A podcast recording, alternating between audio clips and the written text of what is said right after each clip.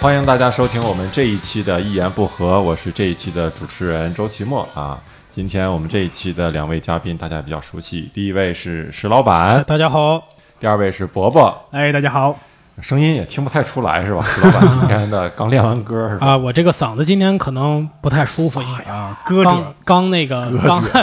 刚唱完歌啊，这个哎，提到歌，提到歌者呀我就想到我们今天聊一个什么话题呢？哎是刘慈欣啊，啊，这是中国现在最有名的一个科幻作家了，对是吧？嗯，为什么聊他呢？前一阵儿就感觉说我们聊的话题可能有点太宅男了啊， 我们想聊一点这个女生啊，嗯哎呀哎女性观众也 愿意愿意听的。女生大家都知道，就特别喜欢《三体》。哎，对，《三体》这个《三体》是这个有的不知道的观众啊、可以大概说一下，它就是获得了世界哈、最高的科幻奖雨果奖，对，嗯对吧？这也是第一个亚洲人好像获得的。嗯，嗯啊，而且它这个《三体》一共三部嘛，啊，第三部，然后好好像是二零一七年还得到了雨果奖的提名啊，但是没有嗯进，嗯啊，对没没有嗯没有得得奖嗯啊，所以今天这个我们聊一下这个刘慈欣啊，还有就是肯定离不开他这个《三体》这本书对啊，这个二位肯定都是看过这本书的人啊。啊，可能啊， 哎，我操！我们这里面出来了一个叛徒，我操我们俩百度一下，我这不正查着呢吗？ 你看过吧？周奇墨，你看过吗？伯伯，你你看过吧？哎，应该你别， 嗨，咱们不要这么谦虚啊。这我还真不是谦 虚，我看过，我啊这本书，而且呃，这三本书好像都看过两遍。哦，但是我这个人就是看东西记情节特别差哦啊，我只是记得这本书啊给我的那种震撼感，对对对啊对，对还有我的一些思考嗯啊。嗯，呃，这个伯伯啊哎，伯伯记性这个应该比较博闻强志啊博闻强志，啊我在们有的忘了的段子他都啊记对得对，对是，吧？单立人文库，单立人文库啊哎我们把手机放 下，伯伯别别别吃百 度了，这什么在线阅读什么啊的这个全文都出来了实际上这样啊我我看的是一二年看的，基本上现在我记性虽然好，过去六年了也不可能嗯都记得。吧对，看书基本上是这样，就是你很难说把整个情节都记住，对对，但是你会有一些，比如可能让你印象比较深的一嗯些人物啊、情节啊、场景啊，对对吧？可能挺可以聊一聊，是吧？印象深刻的有就没有是有就是那个。就是那个三体人派来攻打敌人、攻打地球的那个武器水滴，水滴、对吧？啊，就是地球派出了那么多的宇宙战舰，地球人看来这这这不轻松就把对方给灭了吗？嗯结果一个水滴把这个地球上几百艘战舰全给毁了，对吧？嗯，嗯嗯而他那个这印象特别深刻。对，因为他那个水滴。呃，描写的特别神奇，就是说你在多少什么千万倍的放大镜下，嗯，你也看不到那个水滴上面的，就是结构，对，嗯就它还分是子结构、原子结构，对，还还是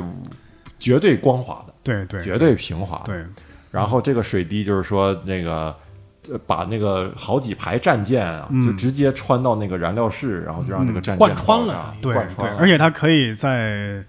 呃空中做出锐角的转向。啊，就嗯对对，就是相当于说一百一百多少度的转向，直接回来，然后对也不对减速，是吧？这嗯在人类现有的科技水平下是完全做不到的，基本上。你你觉得这个东西为什么会给你这么大的震撼？是因为意想不到是吗？对，绝对意想不到，因为那个在这个情节上也是一个大翻转，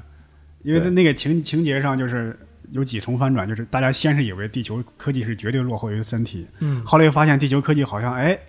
又进有很大的进步，弯道超车了，嗯对，啊，结果发现几百艘战舰面对对方的一个水滴这样的就就几乎不堪一击的东西，结果反而不堪一击的是地球人，基本上，嗯对对对对，哎，我就发现啊，这个经常会描写这种嗯呃外星生物对地球的这种碾压。嗯然后呢，你看这个电影儿，它总是体现的中就是地球人又赢了，嗯，但是在科幻作品里，它就往往不是这样。他就感觉你就有时候啊，就是两个人的文明差的不是一个数量级。，对，因为我印象深，但是我后来看觉得那个比较荒谬，就是看另外一个科幻，他就说呢，就说呀，他们外星人生物给他们遗留下来一个长方体，嗯然后他们就测，就发现这个长方体的长方高是嗯一比二比三、嗯嗯然后呢，无论他们用多么精密的仪器测，嗯发现还是一比二比三。嗯，对就说呢，就说这个精良到你无论有多细的都是不会变，嗯嗯这个比例是一样的。嗯但是我又想，这个比较扯淡。你的仪器不准确呀，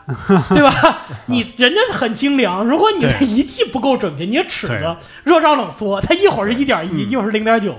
它也没法测成一比二比三嘛。啊，对，就是人家人家的技术已经做到 对绝对精确，嗯刚刚石那你老的板语速说的肯定这是个吧出处就是《二零零一太空漫游》，哦，是吗？对，黑、哦黑石碑，黑石碑哦，看嗯二零一太空漫游是这个克拉克先生的这个对科科幻，啊作那品，个那个库布里克啊也拍那出个也库布拍成里了克电影。影对两位老先生的作品，是吧而且物理学里边有个测不准的概念，测不准就是啊你不可能达到，只可能精确到百分之九十九点九九，都不可能啊，到百不分之可百能，的你你别瞎说了啊！这个测不准不是说这个东西啊，啊！ 测不这准，段掐了别播呀！测不准啊是量子力学一个一个概念。啊，当然，他好像说的是，就是一个物体的动能和质量是无法同时啊观测的。嗯，这个当然可能这个呃有很多死宅他要翻我的错，但大概是这个意思，绝对啊不是你说这个啊啊。，好像是啊就是又被打你脸你了能你能知道它的位置，你就没有办法知道它它的速速度度，知道它的哦速度就知道不了它的位置。对对对，对，哎，但是咱们呃 说回这个三水体滴啊是吧？说回这水滴个水对滴对，我我当时看到这儿，确实也觉得很有意思，很震撼，就是因为什么呢？他会想到用一种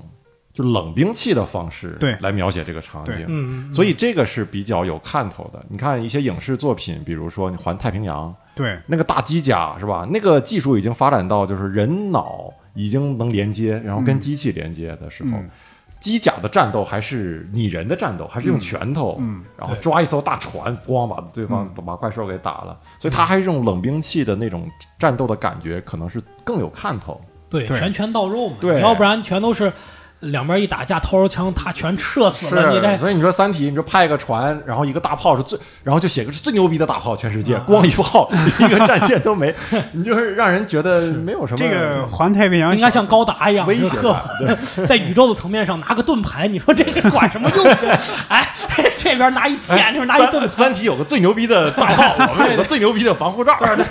这其实这个《三体》里边这个水滴这种冷兵器的作战方式，是读者觉得可以认可、可以接受的。 嗯，但是高达那个纯粹是我觉得视觉上爽，啊，但是对啊一想还挺扯淡的，就是。啊，对对对，而且所以没获雨果奖。对，嗨，嗨《环太平洋》里他还做了一点呃小说里做了一点设定，啊说这些怪兽啊身上带着有点毒气似的东西，啊如果用什么火药啊或者一些什么化学武器你去打，嗯，可能会让这个毒气扩散，只能用这个拳脚或者一些冷兵器让他内出血把他打死，嗯哦，哦，但是也挺扯淡的。真牛逼，这是小说的内容是吧？对对对，啊，幸亏对方不会太啊极呀，哎呀，你看我这中午没吃饱饭，你这我就哎，那你还有吗？就是让你印象比较深的？我觉得可能所有读者印象最深的，我跟所有读者一样，就是那个第三部里边那个艾尔向伯，啊，二向箔，箔就对是对就说到这个歌者文明周啊文，嗯对，就是那个二向箔，就是一个大概就可能很小的一个东西，嗯一下把整个太阳系这个所有的东西从三维变成了二维，等于一整把整个太阳系给拍扁了给。嗯，对，就是人类和《三体》之外的另外一个文明，对，就是一个吧超级文明。超级文明对，歌者文明，嗯然后把这个这个东西一来，就是人类和《三体》基本都会灭亡。对嗯对对，然后从后来三那维时变候，成三二体已维。经逃走了，对吧？对文明对对然后就把地球给灭了。对，那所以这个后来就留下一个词儿叫降维打击对，嗯，啊，这个滴滴公司呢做快车、做自行车，这嗯就叫发了降二维向步，这就这二这向就箔这就像叫降维打击，就是我都不跟你在我的业务里玩儿，对我降下身子给你玩儿，啊，就是这个词儿就变成了一个大家现在能够就是随时引用的词儿，所以我觉得对这也是这个小说的一个非常牛的地方。对，对，而且刘慈欣主要他很牛逼，在于他能把那个场景给你描描绘的很，让你身临其境身临其境，啊，因为它里面描写这个二向箔怎么把这个地球太阳系都变平的，嗯，然后这个人是怎么被压扁抻长的，对嗯对嗯包括他其中呃之前还写过一段儿，就是说这个人类的舰队在某个地方被水滴追击的时候，嗯，怎么解决的这个问题？甩掉了水滴，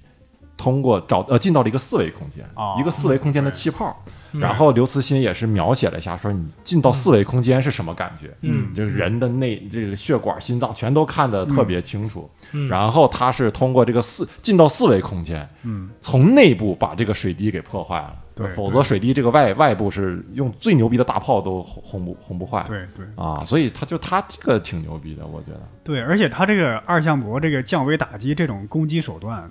可能是因为我看的少，在这之前我是没有见过。嗯因为以前一些动画片儿啊，或者一些电影儿，他们在描述宇宙级别的战斗，往往是大炮对射、激光炮，嘣对嗯儿轰，哐哐一阵乱炸。对往往是这种形式。但是这个二向箔，第一，它很可怕，对，威力又很大，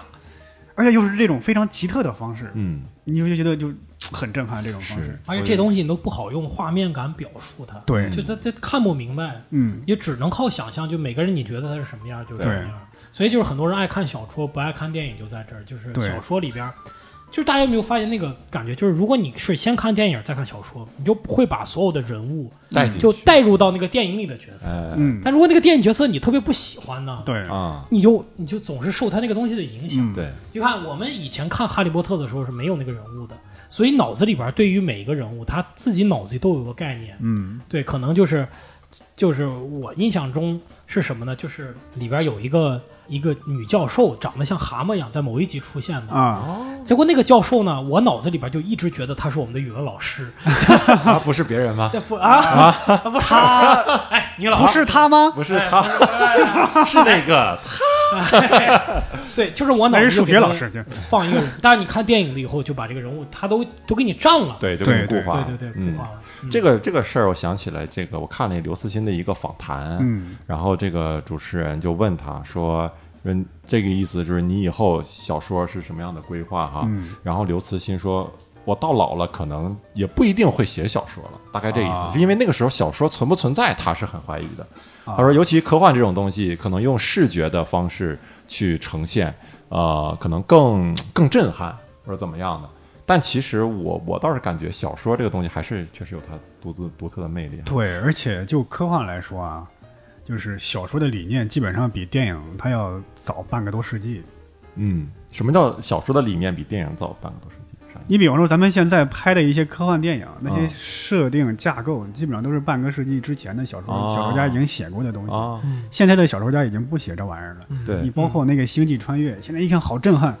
其实那种在小说基本上半个多世纪以前的作家都写过。你比方说那个《星际穿越》那些时空的设定，嗯你在那个那个阿西莫夫写那个《永恒的终结》里边写的嗯会比这更震撼。嗯，嗯嗯而且关键是，就是小说它有一个特点，就是文字是说啥是啥。对嗯，我说一个女的好看，对她就是好看，嗯对嗯因为就是描写她是世界上最好看的女人，嗯对吧？嗯你就代入了。但是你要演电影，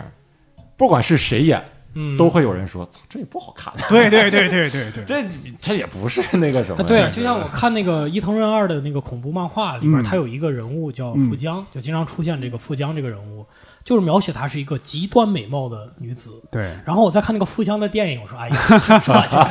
哎呀，对啊，你看的还怎有么样还有那个特洛伊那个电影，说希腊联军跟特洛伊打就是为了海海伦，伦啊，结果这电影里一拍，我操，他妈白 打了就。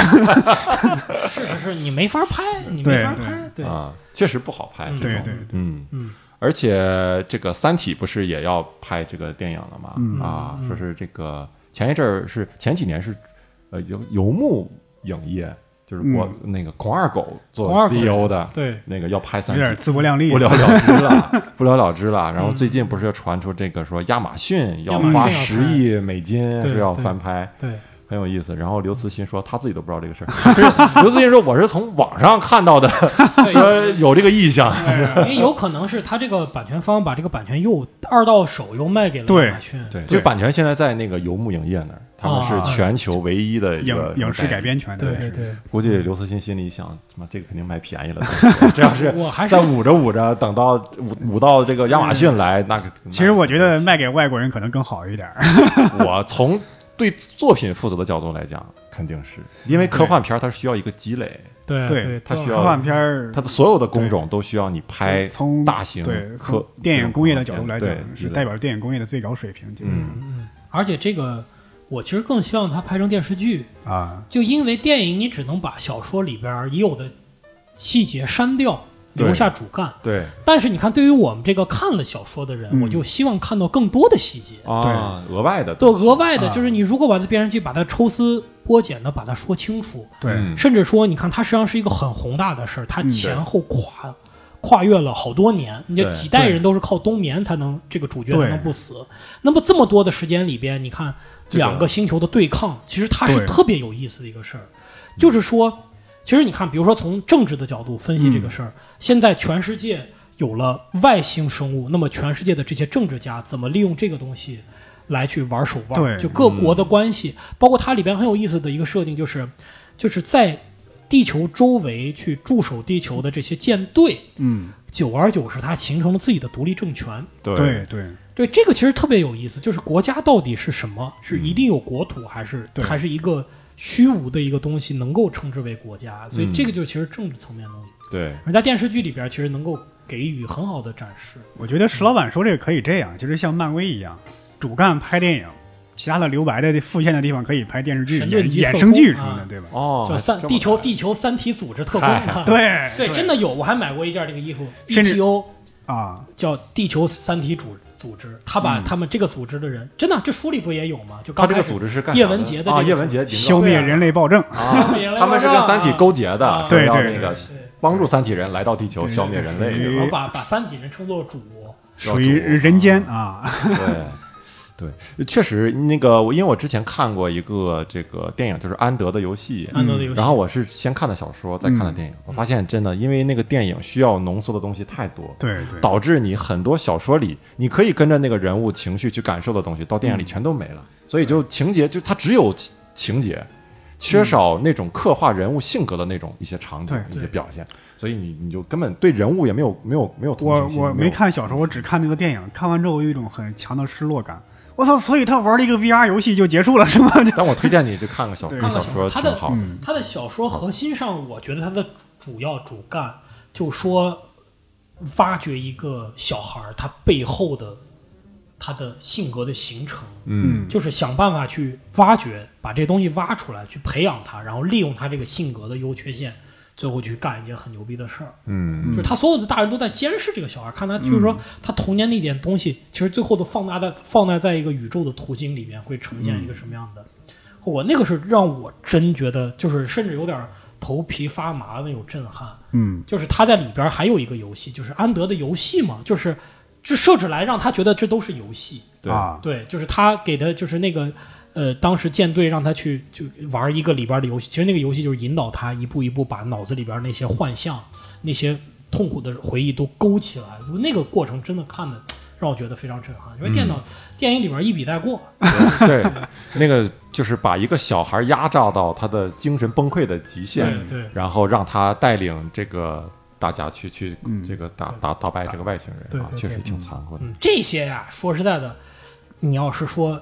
刘慈欣跟国外比、啊，那差的太多了，就是你你指什么呢？就是这种它的明线和暗线，就是它明线可以拍成电影，但是暗线呢、其实是非常非常深的，它描写的还是人性，嗯，啊而且是特别细致的东西。是这方面呢，刘慈欣就做的就是《三体》这个整个就差一些，它没有人物感觉都比较干瘪，没有什么灵魂。嗯，哎，确实有有人有这么一个疑问啊，质疑，啊就说这个刘慈欣的文笔差，嗯然后人物描写的也比较就是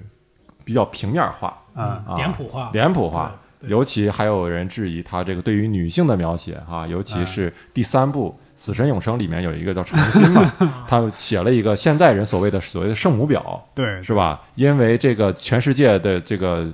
反正呃生杀这个权利在这个诚心的手上，嗯然后因为这个三体人攻击的时候，他没有下狠心，说是这个向对外发射引力波，就是让歌者文明来毁灭我们啊，嗯嗯所以导致三体人的攻击可以成功，对所以很多人都讨厌这个角色。嗯那么你们对你们是怎么？波波，你怎么看这个这个刘慈欣这种文笔啊？对说他到的质疑，文笔啊，我觉得是这样。首先，刘慈欣本人啊，他做我一点辩护。嗯他说什么呢？啊，都告他了，都上法庭告了。是啊，不是，是不是，啊，那肯定得报啊，这种事儿呢。嗨，他为这东西做一点自自我辩护是什么呢？他说，首先呢，科幻小说呢，它是类型小说，它会有一点跟其他类型小说不一样的地方。嗯他说，你说人物，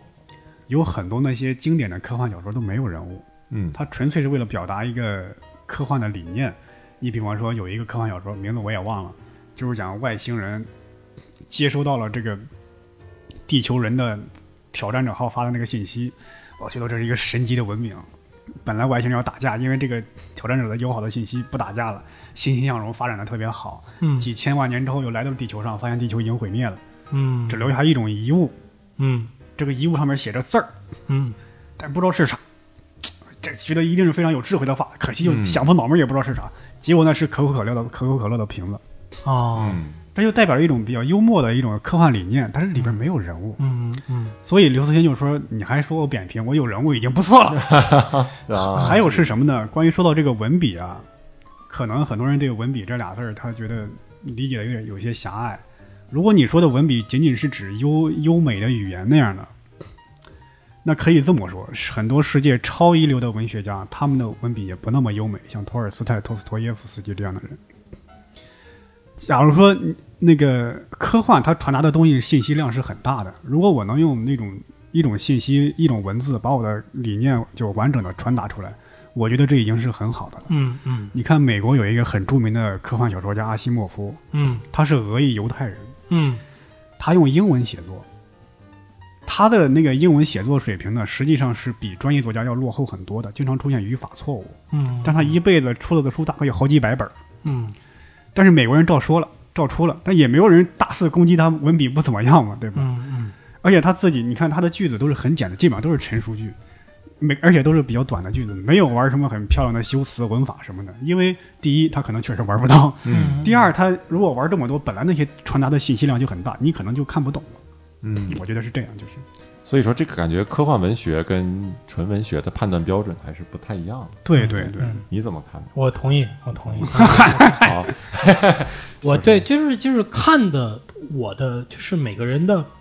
出发点不一样。嗯就是说我看那个《三体》，我很多的最让我着迷的嗯不是他人物的性格的变化呀，对是什么样，就是他在解释一个概念。对嗯他给你解释，我操，什么叫猜疑链，什么叫黑暗生灵、森林嗯森林，什么叫宇宙达尔文主义对？其实你看，他就是一个人在给另外一个人说，那个人不断的问他问题，然后他就抽丝剥茧。包括后来就是，呃，云天明给那个就是给给那个诚信说的那个三个寓言故事，嗯然后怎么样就说了三个寓言故事，其实这故事里边儿暗含着告诉他怎么样拯救地球对文明的三个方法，是非常隐晦的方法写到这个寓言故事里。哎呀，我就想要看看他是怎么藏进去，然后人类是怎么把对它给嗯解释出来的。但是你后面你想这不不合理啊。你这三体人为什么让要让这俩人见一面呢？就还讲什么寓言故事 啊？就给你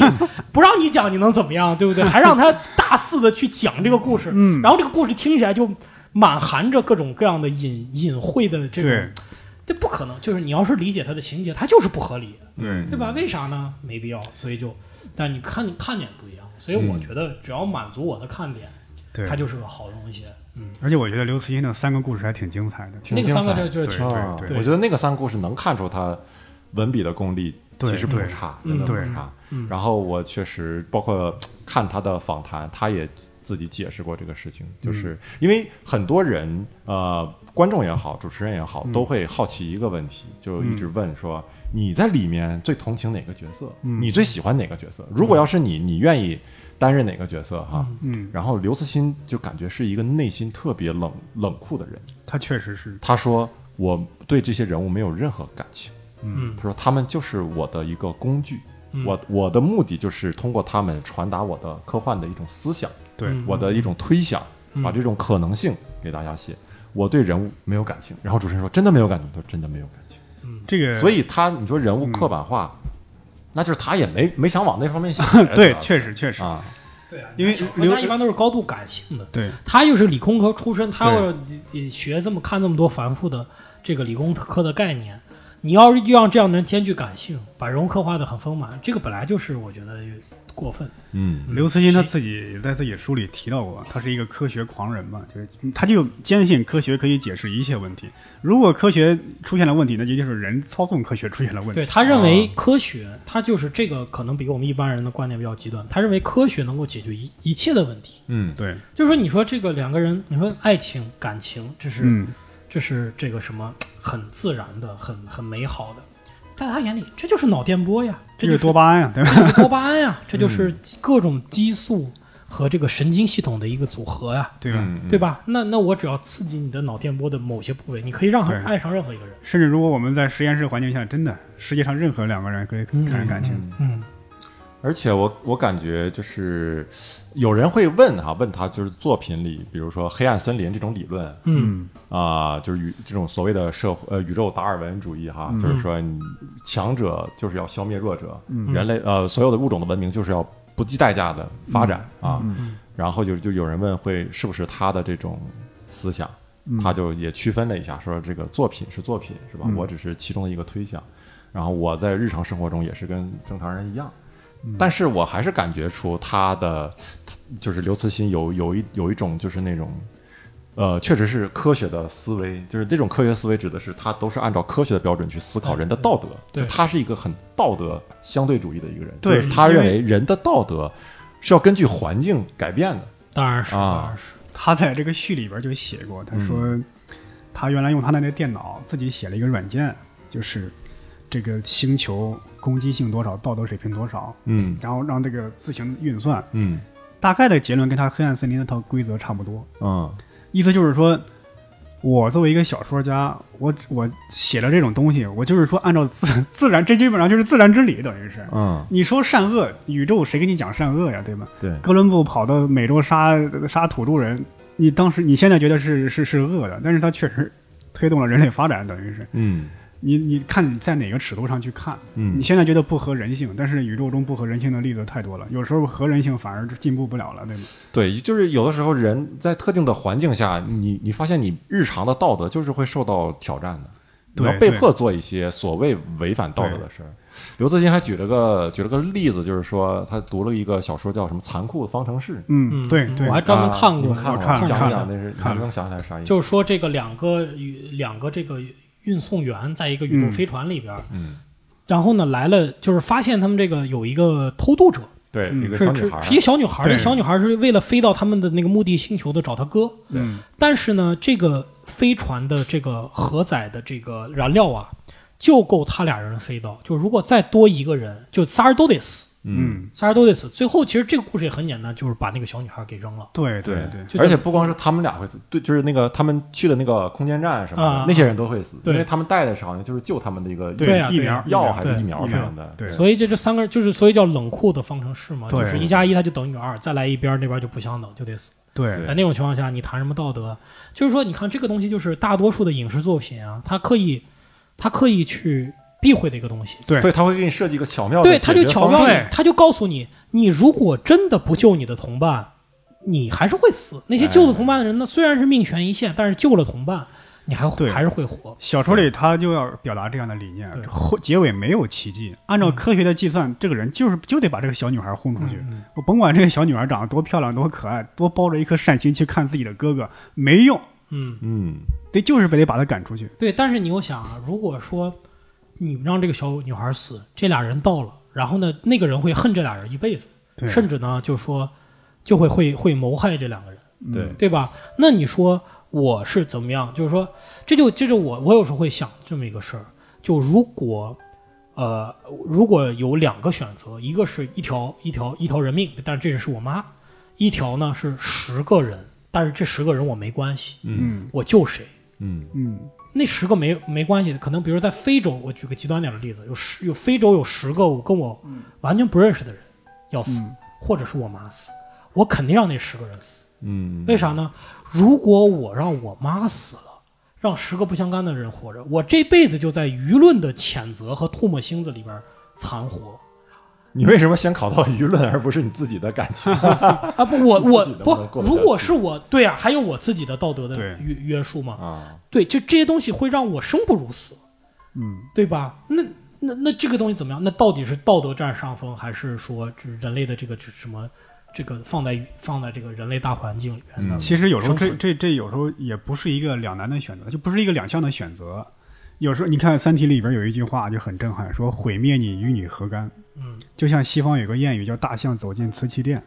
我只要稍微动一动，瓷器就碰碎了，但是我至少得动啊。嗯有时候一个就在宇宙中这个大尺度下，一个星际文明要想发展，它不可避免的会毁灭一些弱等的文明。嗯在他看来，这是完全合乎道德的，嗯就不存在不道德的行为。就是他只要一发展，其他星球就毁灭了，嗯是这样。这甚至他甚至就不是一个选择的问题，他只要选择反选选择发展，就是一定会毁灭其他的东西。嗯嗯这小说里基本上是这样的一个理念，就是嗯嗯对，哎，石 老板，哎，你你《三体》里还有什么情节让你比较印象深的吗？我印象最深的情节就是他最后这个呃这个这个第一集的男主角叫什么来着？第一集的男主角，叫什么？逻辑呃，就是这个第二逻啊辑，第二集，对，就这第二个本逻辑啊，执剑人嘛，执剑人啊他最后用了一个奇招。攻克了三体人的进攻，啊，这就要回溯到《三体》里边的一个核心观念，叫呃，这叫这个黑暗森林。嘛啊，黑暗森林呢，我我真的是觉得很震撼，就是它这个东西啊，其实是它原创的，嗯，但是呢，你说出来觉得很有道理，就在一个黑色的屋子里边，或者说一个黑色的森林里边，嗯大家都都看不见对方的时候呢，都觉得对方可能是坏人，因为你看不见他嘛。对，嗯你首先你看不见他，你就觉得他肯定假装，你假设他是坏人。嗯，这时候如果有一个人他暴露了，那大家就得消灭他，嗯对吧？就暴露了，那我肯定先先我先打一枪过去试试。嗯，对，所以呢，他就用这个方法去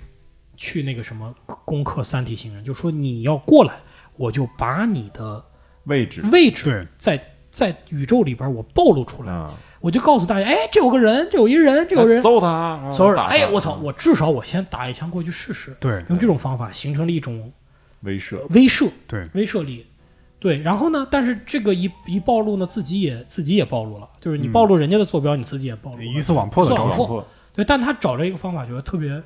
特别有意思。对，嗯特别有意思。我觉得他这个东西就让我想起他这个标题就是嗯《三体》，因为他这个《三体》呢，本来指的就是说三体人他的他的附近的那个恒星三颗恒星啊，嗯做一个三体运动，嗯是吧？互相吸引，嗯嗯嗯非常不稳定，会给对他们造成不知道什么时候造成灭顶之灾。嗯嗯，嗯所以就是说，两个恒星是可以稳定的，嗯加入第三个就马上变得不可计算。嗯，对所以我会发现，这跟这跟这个三个势力也差不多。你看，人类如果直接跟三体人就他俩，那就是妥妥的被吃定嘛。嗯对就是对就是三体人就是要制对制裁你，就对是弄死了嘛嗯。但是，一旦引入一个第三方的因素，就是所谓的哥者文明，嗯对或者任何一个其他一种更高级的文明，对对，嗯这个马上就不稳定了。嗯对嗯然后两个人双方就开始对峙上了，就是哎嗯，只要有任何一方出现了纰漏，比如说人类罗辑把那个执剑人的位置太老了，让给了那个程心，是吧？嗯程心被三体人监测到，说你他这个人的意志不坚强，我们攻击他，他也不忍心说把人类和我们都毁一起毁灭，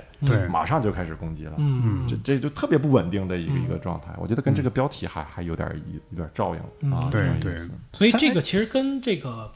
就是现在你看这个世界局势也有点像，嗯，就是看这个大国的强国的外交政策啊，那就是我强我硬碰硬，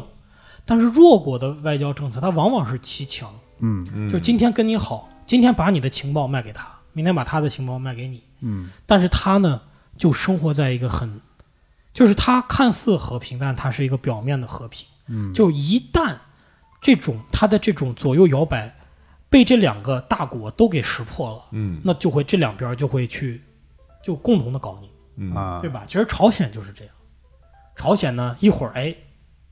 跟跟中国好一点，嗯，一会儿呢哎跟美国跟美国又好一点，了呃，对，一会儿又又就又又又跟又跟这个韩国搞点事情，然后韩国呢又亲又比较亲美一些，嗯所以他呢，但是他就很危险，就是说他的位置就是在几个大国中间来回游走，就就特别像地球当时的状态，就是对但是他没有办法，嗯对嗯嗯。刚才我们还有一个问题，就是啊、还就是谈着谈着就漏掉了哈，就是说，嗯就是说那个刘慈欣啊，对女性 是不是有点歧视的意思啊？有人会有这种质疑，是吧？就是说他描写的女性角色怎么这么不讨喜呢？嗯嗯啊，怎么男性都这么讨喜呢？ 啊、是怎么？哎，你们读这有有这感觉吗？是怎么看？会有一点。会有一点啊，其实，在国外呢，他们对程心这个人角色这个反感不大，是吗？在对啊在对庄严这个角色反感特别大，啊，庄严是是有点忘了就罗辑的老婆，罗辑的老婆，对嗯他们觉得这个人就是物化女性啊，哦，你设想一个长得哦符合你绝对完美的标准，啊等于啊像编童话故事一样编出来一个姑娘，啊，写嗯对对对罗辑说找了一个特别呃各方面都完美的一个女性对做他老婆对对啊，所以程心这个人还有庄严这个人写起来，他确实嘖有一部分是失败的感觉，这个倒确实有一点儿，就是你发现你写男人的时候，几乎没有作家写一个极其完美的男人，对就是又长得帅又怎么样，就各方面没有没有缺点，嗯一定是有一点缺点，就是有的时候。嗯粗鲁啊，有的时候这个急急呀、或者是怎么傻呀，是吧？你看郭靖还要还要傻呢，各方面都很完美，但是他但是问，题是，庄严这个人就是表面上完美，但其实，在剧情里一点作用都没有。嗯，哦，难道说只是为了这个 这个这个逻辑拯救人类做一点安慰吗？ 对吧？而且这个人到第三部莫名其妙就消失了，就说什么神神把他接到了一个安全的地方，然后他也 没有出。啊，哎呦写了一句话，这我还没注意，对，这人没 了，对对对，嗯，这是不是也是坑太大，对有点不好填？当时应该他这就是这个老头了嘛，这个第三部逻对辑，应该那那庄严也是老头儿老太太，老太太了对啊，还有程心这个角 色，就对。所以《三体》这本书真的是，呃，给人很多的科幻之外的东西。你比如嗯，很多企业家是吧？这个老板啊，作为一个老 板，是吧哎，哎，应该会有同感哈。心得你看是吧什么马化腾，嗯，嗯还有谁谁就是什么扎克伯格，雷军儿是啊，个雷包括军、奥巴啊马，说都读这个，然后研究哦嗯通过这个研究企业啊什么的。嗯嗯嗯，来，你你作为 CEO 啊，你参你 我你我说说，你看《三体》对企业有啥帮助啊吗？嗯没觉得有什么帮 助，这就是层次哎，但差是距但你是知道但吧是但是对有一点儿，嗯就说是说小公司怎么样立足的问题。啊，啊，就我当然不是选择骑墙，嗯我是选择的道路呢是相对的非常坦诚，嗯嗯，就是我把我的秘密，我就没有秘密，嗯我就跟别人谈，就是我们公司小，也不是想从你这儿捞什么利益，啊我们就是这么回事儿，嗯这么多资源，这么多的演员，嗯，看看能不能跟你合作一把。咱公司现在还有多少多少钱？啊，还有钱 呐，对节节目里边就不说了。 哎嗨，对你看看大家这个，为什么我们这个节目一直没有画面？你们有没有想过这个？ 本来想做视频节目来着，对啊，你你讲讲讲，其实从这个道理，这还用我明说吗？是哎哎这但是玩意儿我其实坚信一个道理，就是说你不要啊，你作为小公司的时候， 嗯你不要去觉得你用信息不对等，在几个大佬之间玩儿玩儿玩弄，啊嗯，玩弄手段，对，吧就是，你很容易嗯玩线了。嗯就人家一个二向箔丢下来，你可能就对死了。就是我们是现在，我可以说不怕中国任何一家公司就所谓的降维打击我们，但是刚开始是怕的，嗯对刚开始是怕的，就是他真的能降波降维打击你，他嗯丢一个二向箔过去，可能你就没了。嗯所以我的方法就是，我不是跟大家对立嘛，我就是说嗯我的公司在这个行业里的位置可以给别的合作伙伴带来很多好处，嗯嗯嗯，大家一起合作，嗯对吧？对包括之前其实麻花儿，呃，找我们来做演出，就是开心麻花儿找我们的演员去到他的场地去演出，嗯就是团队内部有一些呃这个有一些疑虑，就说你的你的你的演员都到别人的名下去演出了，那那到最后这个演员不就被人抢走了吗？对对，但是我说，由于我们弱。我故意我不让我所有的演员去演，他们肯定会觉得我心胸不够开阔，因为这阻碍了他们的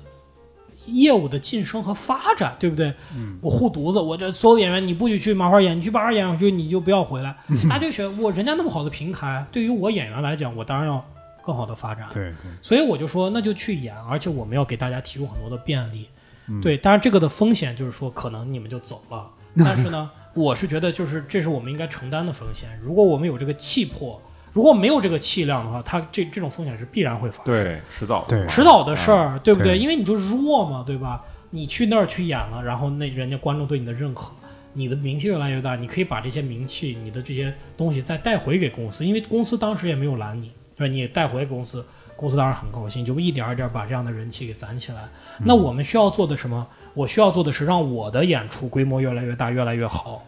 嗯让所有的从业者，而且让对方也觉得，虽然我们越变越大，但是总总的这个市场的规模也在越来越大，嗯那它也会越来越大，所以它就会敬重这样的一个竞争对手。嗯所以我是就是其实会有有这样的一些一些想法，就是说你在嗯你在跟你在跟对对方这个合作的时候，其实看重什么？三体文明有一个特别有意思的特点哈，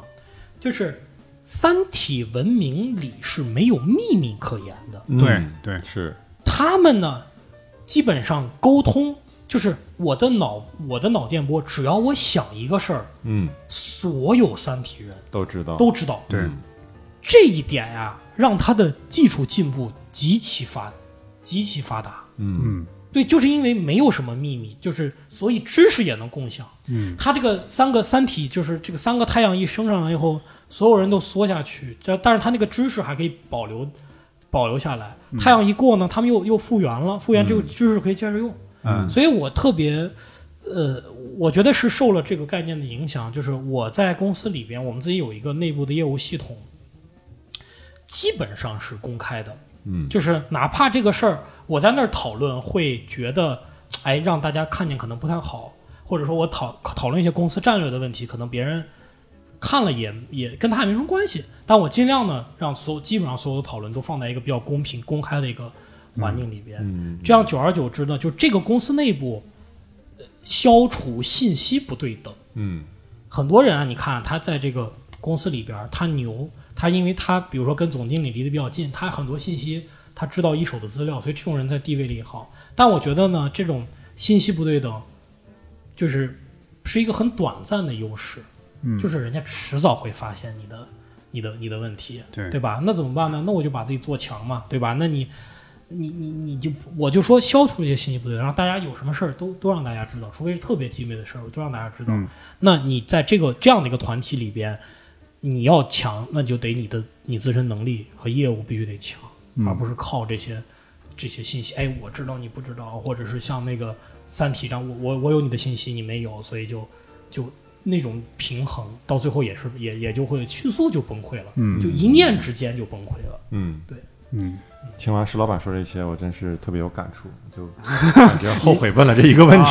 啊 我以为你想创业呢。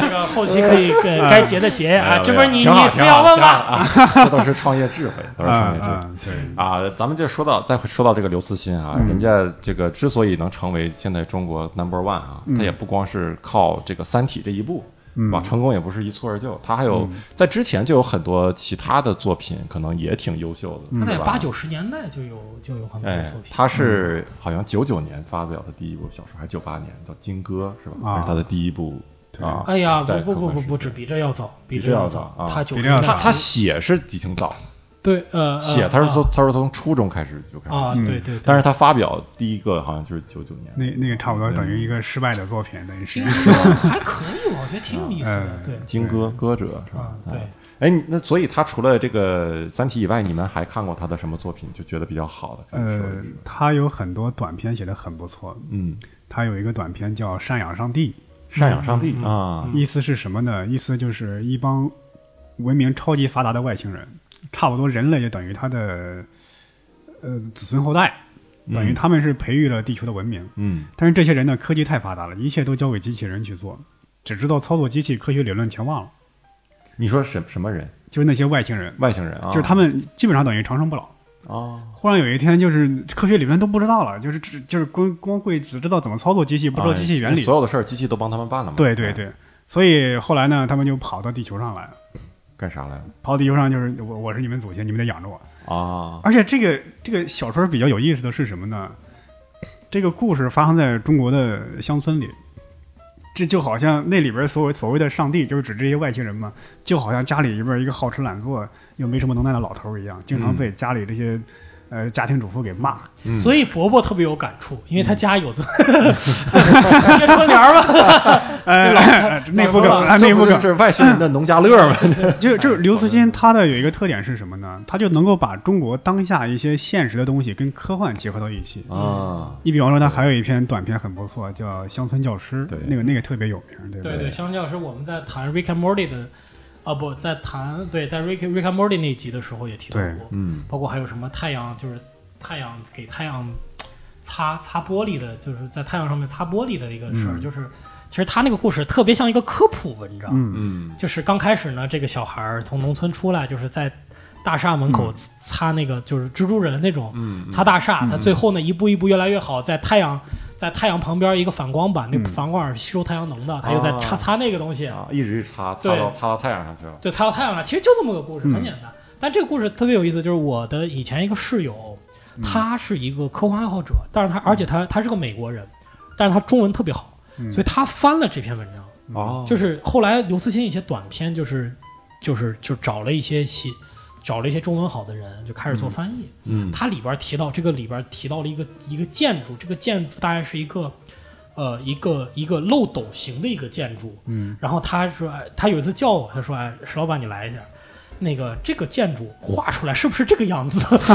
你你看一下这个描写，你觉得画出来是不是这个样子？我说是，你画的挺对的。 对他要确保这是哎翻过去是一个东西，是啊啊吧啊！就特别有意思。刘刘慈欣，我有时候就感觉他写很多小说啊，那个有创意的点子实在是太多了。嗯，我觉得他用起来都真的是非常奢侈，真的是是是，就是有时候太浪费、太奢侈了。嗯有时候我就感觉刘慈欣随便一个短篇、中篇交给国外那些科幻小说家，能扯都出可以一个长发展篇，能扯出一个长篇来对。啊，对，包括他这个《三体》里很多设想，我感觉都可以单拿出来，就围绕他对单独发展一个小说。对，你比方说没那有任何个问题三个面壁人的计划啊每一个人都特别的精彩。很精彩嗯，单拿出来就是一部小说。嗯嗯嗯，所以你要这么说的话，那你认为在你心目中，刘慈欣跟国外那些，比如什么科幻三巨头那种地位哈，啊或者其他的一些科幻大师，嗯在你心中是一样的吗？还是我觉得除了科幻三巨头刘慈欣可能稍微弱那么一点儿，嗯但是比起来任何一个人都毫不逊色毫，不逊色甚至可以这么说，嗯比起来那个亚瑟克拉克还有阿西莫夫可能是弱一点儿。嗯另外一个海因莱因刘慈欣都不弱，哦，海因莱因，因为刘慈欣这个创意、这个想法实在是太牛了。但是刘慈欣有一点就是他这种写法，在国外其实是已经比较落后了。啊什么意思呢？那个刘慈欣那种写法还是黄金时代，就是大家只在写星际旅行、嗯地球人跟外星人、嗯时空概念。嗯但是现在很多国外的小说家他不写这个了，他们可能会写一些，你看那个，呃，有点像《银翼杀手》那种赛博朋克、黑客帝国那样的、嗯，黑客帝国那样的东西，或者就像去年击败刘慈欣那个小说《一路到南京》叫掩面小说，那叫新新怪谈，哦，就是我。我混淆了科幻和奇幻的概念，我只描写一个很奇特的空间，我也不解释。就今年那个电影吗？对就对那个，湮灭那个，对，就是我形式上要接近那个主流文学，嗯，我玩一点这个虚实上的手哦法。虚虚虚实实的对这对种对感觉，对有点像魔幻主义啊，像什呃么对对对嗯，他百反年孤独，嗯就是呃就那就就看不懂，那你就刘慈欣这种科幻是太传统、太纯粹的科幻，在是国外很少有人这么写实。打实的是吧？实打实的是对的，实打实。嗯，你呢？你觉嗯得？我最喜欢你说是你说他的地位啊，对呀，我不懂啊，我我就是国外看的， 我国外看的少一些，啊我国外看，但是我看过的有限的，比如阿西莫夫我看过一些，嗯，呃，包括安德我看过一些，我嗯觉得比刘慈欣还是要